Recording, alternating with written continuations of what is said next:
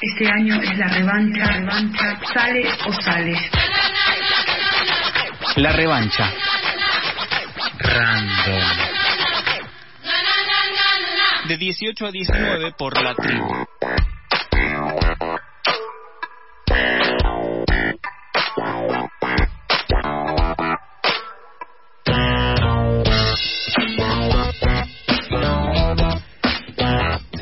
Al aire de FM La Tribu. 35 minutos han pasado de las 6 de la tarde. Ahora aprendí a decir el- la hora en, eh, formato radial. Me estoy escuchando medio raro, no sé si estoy bien, pero bueno.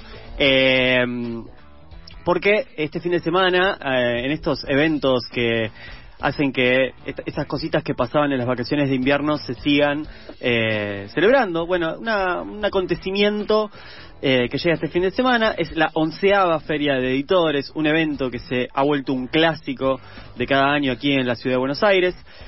Este año este encuentro entre lectores y editores, lectoras y editoras, tendrá lugar en el complejo Art Media, complejo C, yo todavía no sé bien cuál es el nombre oficial, si tiene uno, si son los dos, Corrientes 6271 en el barrio porteño de Chacarita, acá cerca, relativamente cerca, a un par de estaciones de subte de FM La Tribu. Y tenemos visitas en el piso, tenemos visitas en el estudio. Estamos con Santiago Can, él es editor en Mate en el Mensajero y en la parte maldita. Y estamos Buenas tardes.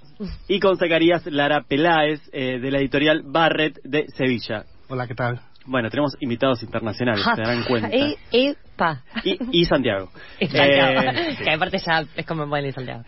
Lo- ese, bueno, sí. ¿Qué voy a eh, hacer? pe- Permisas falsas le suena. Bueno, pero ahora venimos a hablar de otra cosa. Eh, ya que hayan venido acá dos editores, habla un poco de lo que es la feria de editores, valga la redundancia. De aquí en adelante la llamaremos FED. Sí, Sí. después aclaramos, pero es la FED. Pero viste que pasa que decís, no, porque el, el fin de voy a la Fed, a la Fed, a la Fed, y de pronto tu mamá te dice, bueno, pará, no entiendo de qué me estás... es la feria de editores. Bien. Y a partir de ahora decimos Fed. Vamos a preguntarlo en crudo. ¿Qué es una feria de editores? ¿Qué es una feria de editores? Es una- un encuentro en particular en el que no solamente se venden libros, sino quienes te venden los libros son las personas que los eligieron, que los seleccionaron, que los trabajaron con sus autores y sus autoras, y que es como un- una charla un poco más directa y que a veces mucha, en los eventos más grandes de la de venta de libros no suele ocurrir, no sé, a veces hay mega stands donde hay un montón de editoriales y no está nadie de quien trabajó en el proceso de trabajo con los libros, así que bueno, es un poco el día del cara a cara y viene de una larga data que se inicia en, en esta casita con parlantes, en esta misma radio, en el, en el bar de la tribu, se arrancó la feria de editores con muy poquitos sellos editoriales y llegó a esto que es una cuestión gigante ya que, bueno, tiene una dimensión internacional también. Sí, bueno, nosotros no sabemos qué es la feria todavía. Se van a enterar en es breve. el primer año que venimos, pero bueno, nos, ha- nos han asustado un poco en cuanto a la afluencia, que hay colas para entrar, que, que hay muchísima gente y bueno, eh, es algo genial que, que haya tanta vida en Buenos Aires, tanta vida literaria, ¿no? Eh, ahora le vamos a hablar de esto, ¿no? Pero yo, yo hoy hablamos de cuánta- eh, cuántas veces habíamos ido. Yo no estuve en la de acá de la tribu. Estuve en una que fue en el Conex. Ya, el Conex estalló. Ahí fue como, bueno, esto no puede Sí. seguir sucediendo en esta dimensión Estuve de espacio. En la que se hizo en la estación esta del Parque de la Estación. Esa estuvo fue, bien, la pandemia. la semana, claro, el año pasado. La. Exactamente, también, aunque era en la calle, Nada. pasillos apretados. Y ahora, bueno. Ah, va- fue algo increíble que había eh, cola, porque claro, como había pandemia, como que no era que podíamos circular, entonces Cierto. vos venías por el lado del macro, bueno, el mayorista que está ahí, que no me sale el nombre, había una cola de dos cuadras de gente que vos decías, no puede ser. Esto es para entrar, sí, era definitivamente para Y entrar. yo supongo que también eh, le va a pasar a, a, en estos días es que eh, la intensidad eh, se da también porque hay muchas editoriales, digamos, es un- una ciudad que además recibe un montón de editoriales de distintas provincias que habitualmente no todas se consiguen tan fácilmente en las librerías, que Mm. también es un momento de mostrar sus catálogos y demás, y también, bueno, invitados internacionales, y lo que también se da es que, bueno, va teniendo que crecer porque cuando arrancó, la- las primeras dos o tres que se hicieron acá en la tribu éramos, no sé, dos editoriales. Después hubo dos paradas, antes, de la, antes del Conex hubo dos paradas más, que era cada vez se iba haciendo más grande y lo que empezó a pasar es que es como muchas veces pasa con el libro es el boca a boca, ¿no? El decir, che, mira, acá está bueno, eh, venite que además vas a poder revolver y mirar y es- ahora no, ahora es empujarte y ver y esperamos que esta vez no sea así, pero digo, el año pasado con el aire libre estuvo bueno, porque también era bueno, no Ahí te sentías bueno. tan encerrado. Sí. En esto de pensar, la, eh, de seguir definiendo lo que es la feria de editores, el otro tipo, el otro acontecimiento grande que tiene el libro como centro es, bueno, la Feria Internacional del Libro de Buenos Aires, eh, también año a año se hace ahí en, en la rural. Eh, existiendo la Feria del Libro, ¿por qué es necesario la FED o, por qué surge eh, esta Feria de Editores? Bueno, yo creo que, que es porque en la FED no conviven sellos grandes y pequeños por igual, ¿no? Eh, que- creo entender que cuando me lo explicaron que cada cada sello tiene cada, cada editorial tiene una mesa o dos y, y más o menos comparten el mismo, cada uno tiene el mismo espacio, ¿no? Y entonces supongo que el público eh, puede encontrar eso joyitas escondidas en editoriales pequeñas o, o o editoriales extranjeras o de provincias lejanas de Buenos Aires y, y yo creo que eso es lo, lo chulo ¿no? de, del FED no sé Sí, y también eh, hay algo que se da que me parece súper interesante, que es la Feria del Libro de Buenos Aires es muy larga, dura casi un mes, son Claro. 23, 24, di- 24 días. Entonces también es, al ser tan larga y al ser en un lugar muy, muy grande, eh, suele darse esta cuestión de que, por ejemplo, en los stands a veces incluso hay varias editoriales que comparten un stand, pero no están los editores y editoras todo el día y siempre alguien que atiende o alguien que, un librero o librera que vende los libros, pero no, no, se- no se da ese día a día del, del, del intercambio. Y también hay muchas actividades y demás que son, bueno, muchas escuelas que van, muchas actividades que- que- distintas. En esto es muy intenso, son tres días y es ese y uno a uno y también hay mucho de, digo, así como también eh, hay muchas editoriales, eh, este año son más de 350 stands con 280 editoriales, es un montón. Claro, un poco, eh, eh, una pregunta también era un poco esa, ¿no? Respecto a las dimensiones que tomó la feria, que por ahí Claro. ese espíritu de, bueno, éramos 15 acá y veníamos y tenías ese tiempo de charlar. ¿Eso sigue siendo posible? Digo, ese vínculo es existente todavía, ¿cómo se genera? ¿Cómo lo, más o cómo lo menos. armás? Sí, más o menos. Porque también hay que...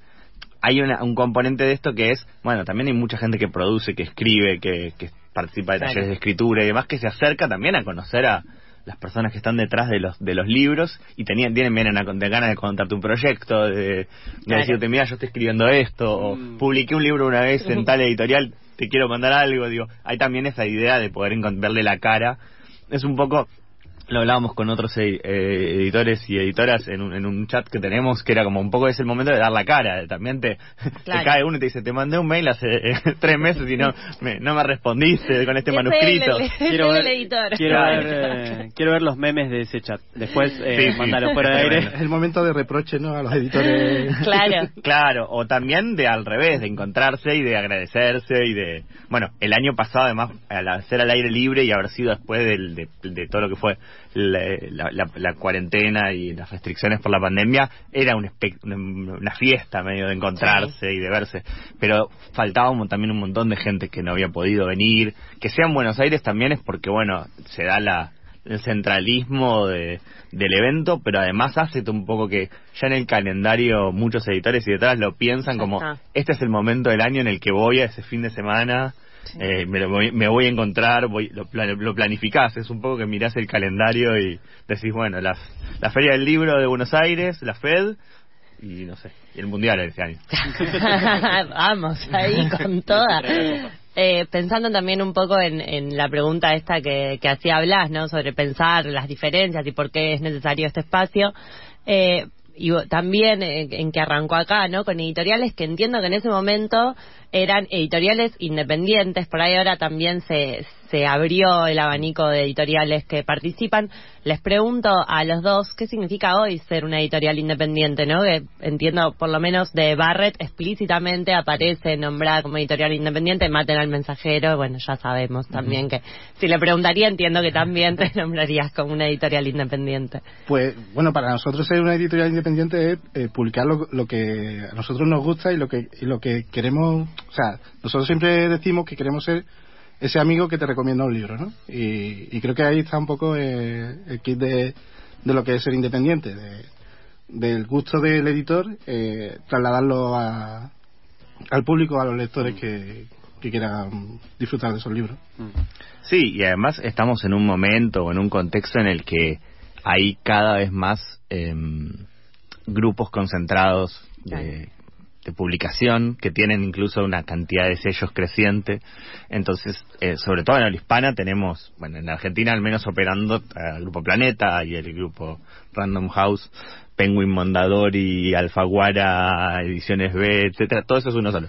Sí, Eh, sí, y ya es entonces también de independencia, eh, la, más, la, la más sencilla es pensar que también es esto, son proyectos que en general atendidos por sus propios editores, cuyas decisiones tienen que ver con esto. A mí me gustó mucho esa definición, la voy a, te la voy a robar, la vamos a socializar. Bueno, que también intentamos tratar con cariño el libro, Exacto. sea, lo cuidamos mucho más porque publicamos menos libros, somos pocas personas y no podemos publicar 100 libros al año. Bueno, y ese punto está buenísimo también, el Sí. pensar en que el volumen de publicación está vinculado también con una curaduría, con Claro. una selección, eh, y no con, bueno, tengo que cubrir una cuota de sacar 20, 30, 40 libros por mes para mantener el circuito, sino, no, elijo esto, eh, cómo elegís los catálogos, cómo elegís esas, esas publicaciones, y también, bueno, hay muchos, muchísimos sellos, pero cada uno tiene sus, sus características. Es, eh, es una cosa muy particular que vos vas a, si te pones a hurgar entre las distintas editoriales, hay como perfiles muy distintos. Ahí te- no, es, no es que te las confundís, esas son todas iguales, no.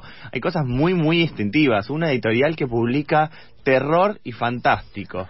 Una editorial que publica ciencia ficción. Una editorial que publica tal cosa. Eh, hay mucho de eso eh, que no es la idea del catch all de quiero publicar todo lo que haya en una sola en un solo megagrupo, sino que es especificidades y, y, bueno y selección o editoriales de poesía, editoriales de historieta. eh, hay como un abanico grande y creo que también la posibilidad de que haya ido creciendo hizo que se puedan incorporar más opciones. Yo me acuerdo de las primeras, eh, como cuando empezamos a venir con los libros de Mate en el mensajero de, de historieta, éramos como los bichos raros. Claro. O sea, eran todos libros de, de- de ensayo, de ciencias sociales, de, de literatura y, y ahí con las historietas éramos los únicos. Ahora hay un montón. Este año creo que de las 280 debe haber por lo menos 15 de historieta. Sí, también hay algo de, de esto de publicar poco y que un poco lo decía Zacarías, que es eh, lo lindo, ¿no? Del objeto. Ambas editoriales cuidan mucho el objeto libro y hay algo de cuidar ese objeto libro que también hace que perdure, ¿no? Porque estamos en un momento como complicado para eso. Sí, y no sé, no sé cómo es en, en España en ese sentido, pero también es el, el, el libro no es- sigue siendo un objeto de consumo masivo, Sí. porque no, no, no en la masividad quizás que tuvo en la década del, del 40 y del 50 en la Argentina, eso no- ya no estamos más en esos valores, pero tam- de, se fue ale- cada vez eh, distanciando bastante en el tema del precio. No es tan común ahora que los libros sean baratos. Mm. Capaz que en el cambio, si lo haces a, traducís a euros, sí están regalados. Sí. Trajo una valija Sí, vacía, sí. Zacarías trajo una valija vacía, la vimos, se la va a llevar llena de libros. Sí, lo, lo he pensado, lo he pensado. Bien. entro en una librería y empiezo a comprar libros y, y luego en España los vendo. no digas. Pero sí, digo, no sé, por eso digo, el justo estamos en un momento de, de discusiones sobre la economía en el país, Sí. etcétera, donde vos decís, bueno, en el poder adquisitivo del salario bastante golpeado, para quienes consumimos libros, nunca deja de comprar libros. O sea, es te arreglás como, lo, como sea, pero no, es como una, no podés. Sí. Uy, qué caro, guau. Decís, bueno, vamos, dale. en vez de llevarme dos, este, me llevo uno. Pero, viste, eh, no, es, no es como la variable de ajuste, en general no es los No, libros, para quienes leen libros. Pero sí que no es tan fácil mantenerse en el consumo cotidiano eh, habitual porque están más caros que antes y sobre todo ahí están esas brechas, ¿no? Tenés los libros importados que suelen estar mucho más caros, tenés los libros de, de- de línea de las grandes multinacionales que están caros y después las líneas de las editoriales independientes que suelen estar un poquito más barato pero que capaz que en calidad, en contenido, Es que en un es montón, eso. es mucho mejor. Yo creo que finalmente un poco la decisión también pasa por ese cuidado que decían ustedes, ¿no? Como, bueno, para este libro no da igual, efectivamente, si me lo bajo, me lo... lo- o sea, es como, no me da igual, lo quiero tener. Total. Y en esta idea que hay, que sobrevuela, medio de que ya no se lee, que los jóvenes no leen, que eh, las redes sociales y que las plataformas audiovisuales y que ahora todo tiene que estar al, al- al- al momento y, le- y que la capacidad de concentración se ha ido en función de consumir stories. Mm. ¿Qué pasa con la lectura en ese momento? ¿Qué qué lectura tienen ustedes, valga ahí la, la doble figura, Mm. de este de esto como fenómeno? ¿Hay hay un cambio, hay una merma o es mucho ruido y, y la- el hábito sigue? Pues no, no sé cómo, eh, o sea, no sé cómo ha funcionado en Argentina, pero por lo menos en España eh, durante la pandemia subió bastante el, el número de, de lectores en España. Eh, porque, claro, estás encerrado en casa, no puedes salir y llega un momento en que te cansas de ver Netflix y de ver series. Fue un momento en que debe haber subido todo, ¿no? Los lectores, los cocineros, los, Sí, sí, todo- todo los pan. talleres, todo, todo. Y, y bueno, eso parece que una vez se ha acabado la, la pandemia, mm, ha bajado un poquito, pero digamos que ha subido un escalón, ¿no? Y no sé si, si en Argentina ha sido parecido. o- Sí, eh, dos cosas. Eh, por un lado tenés ese carril, que sí estoy de acuerdo, la- creo que el, el- acá lo que pasó también es que estuvo, por ejemplo, el cine estuvo cerrado mucho más tiempo que un montón de otros otras eh, actividades culturales. El cine tardó como un año y medio en volver a abrir. El teatro incluso llegó a volver antes. Eh, pero durante el- el- la parte más restrictiva de la circulación durante la pandemia, al no haber teatro, cine, espectáculos musicales, algo que fuera al aire libre, el libro se convirtió también en un, tuvo una pequeña primavera, digamos, un, un reverdecer, y ese hábito de recuperar en la lectura para- pareciera que, que volvió un poco para quedarse, porque en las librerías, en todo el trabajo con el que hacemos cotidiano, eh, creció y se mantuvo, digamos, no es que fue, se pinchó cuando terminó esa- esas restricciones, pero además hay un fenómeno para mí en paralelo que es el de, bueno, los, eh, los nuevos, las nuevas, les nuevos lectores, que es, siempre tenemos la fantasía de, bueno, eh, lo- lo- esto que vos decías, ¿no? Los chicos no leen, los jóvenes no leen, y no, la verdad es que leen un montón, leen otras cosas muchas Claro. veces. Eso es lo que también a veces nos pasa, que es, no leen lo mismo que leíamos nosotros. Mm. Entonces, a veces nos genera como cierta incomodidad, eh, claro, Sí. tendrían que estar leyendo tal cosa, pero la, leer, la literatura juvenil, eh, o sea, un libro bestseller de literatura, de literatura juvenil Claro. vende millones de ejemplares en Claro. el mundo.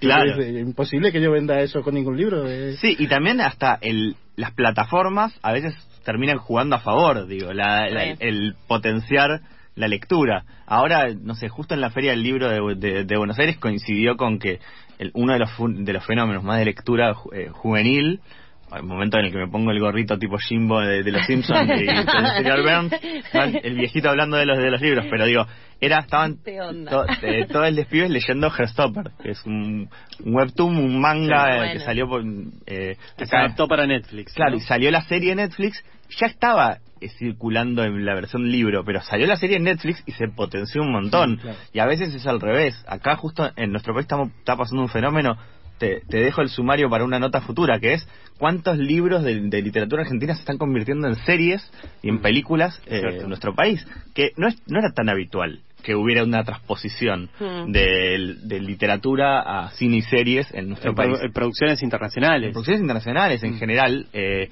que la- las plataformas, en vez de decir, bueno, solo traigo lo de afuera, es, ah, bueno, pero acá tenés condiciones técnicas buenísimas para producir y un montón de contenido y de libros que circularon. Hay como be- bestsellers nacionales que se han convertido en eso. Y por eso a mí me- siempre me fascina cómo aparecen nuevamente nuevos lectores y lectoras y también que es incómodo a veces porque, y en la feria me parece un poco lo que nos va a pasar, es que vas a ver también que a veces en determinada mesa no es solamente lo que publican, sino las edades de la gente que se acerca, ¿no? es como una... una eh, hay les, les pibites de 15 años pasan de largo por la mesa de no sé... De Barrett, de, de Barrett, No, y pero Barrett en- tiene unas cositas hermosas, y tenés que pararte a digo, y mirar. vas a tener otra gente que es tipo a- en nuestro siempre decíamos que nuestra editorial tenía un target de 25 45 no y después nos dimos cuenta que a veces en algunas cosas éramos más 45 que 25 Y después de unos años éramos más. Claro, y de repente empezamos a ver que en estadísticas, las redes tienen mucho de eso, que te dan como data que a veces uno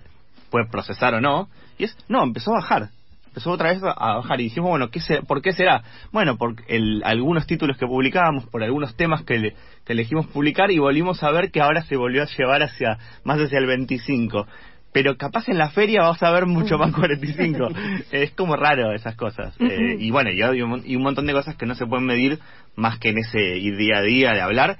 Y también esto, que muchas veces, para quienes trabajamos en la edición como en el día a día, muchas veces es un trabajo por cada cual por su lado. Y estos eventos también es un poquito de, de hablar, de chusmear, de conocerte, de, de ver qué estás viendo o qué estás midiendo y si estás Claro. man- creyendo que una que no es y cruzar un poquito esa información. Así que sí, la FED, la FED tiene un poco eso también, ¿no? De eh, encuentro también Mm. entre entre nosotros, de conocerse, Claro. porque además hay horarios, hay días en los que no hay tanta gente y podés charlar, como bueno, les contábamos un poquito. Nosotros tenemos hecha una lista de libros que queremos comprar y Claro. empezaremos a dar vueltas por ahí. Claro, también es eso, ir a revolver los, los, los, los stands de los demás.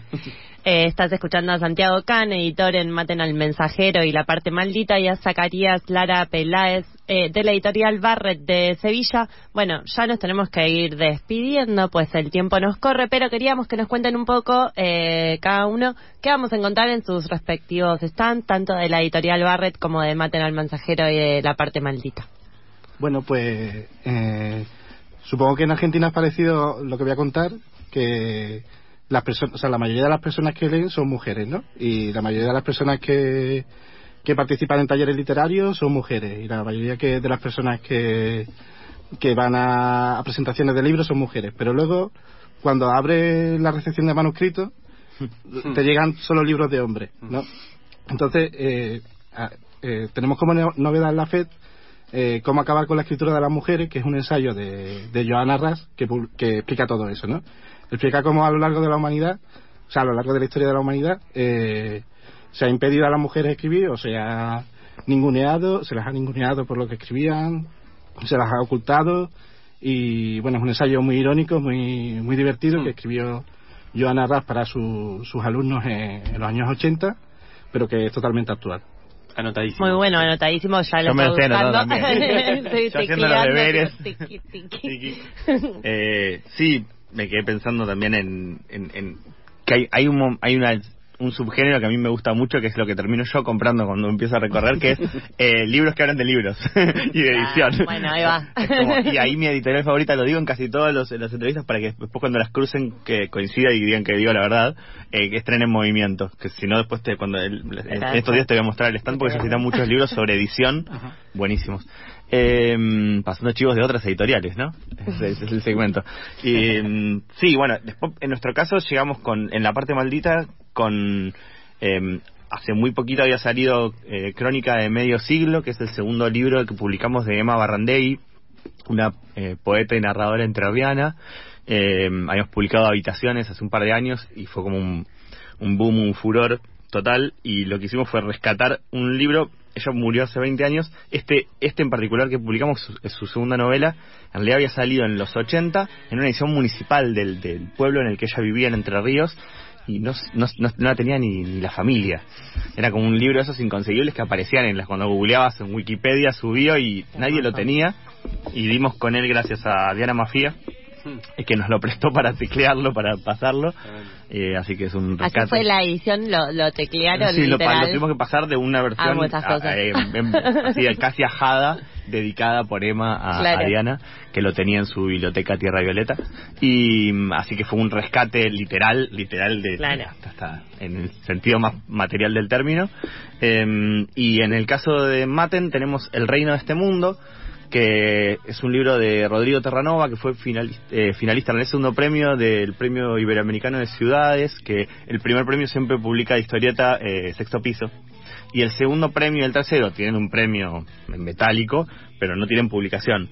Y a mí me gustaba mucho eh, Rodrigo Terranova, hace muchos años es un autor de San Luis, Mm.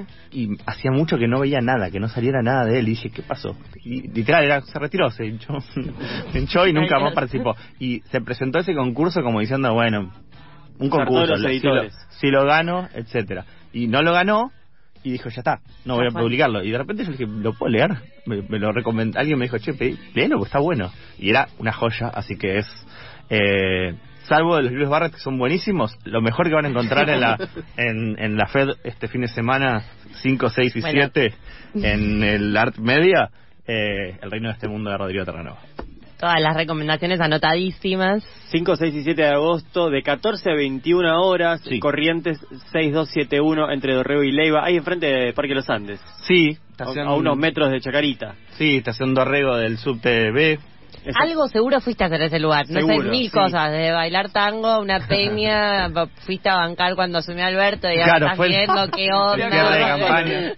Algo fuiste a hacer. Sí. Santiago Can y Zacarías Lara Peláez en representación de las editoriales Maten al Mensajero y La Parte Maldita e, y Editorial Barret respectivamente eh, estuvieron acá presentes para conversar con nosotros de la Feria de Editores que va a estar este fin de semana. Arroba Feria de Editores con todas las letras y eh, feria de editores.com.ar con Ujú. todas sus letras Sí. eh, para más información. Seguramente se estarán encontrando con ellos en la feria y encontrándose con muchas cosas más. La revancha llega a su final. Gracias Pato por la operación Mica por la coordinación de aire y tantas otras cosas más. Y nosotros nos volvemos a oír la semana que viene. Arroba revancha random nuestras redes sociales.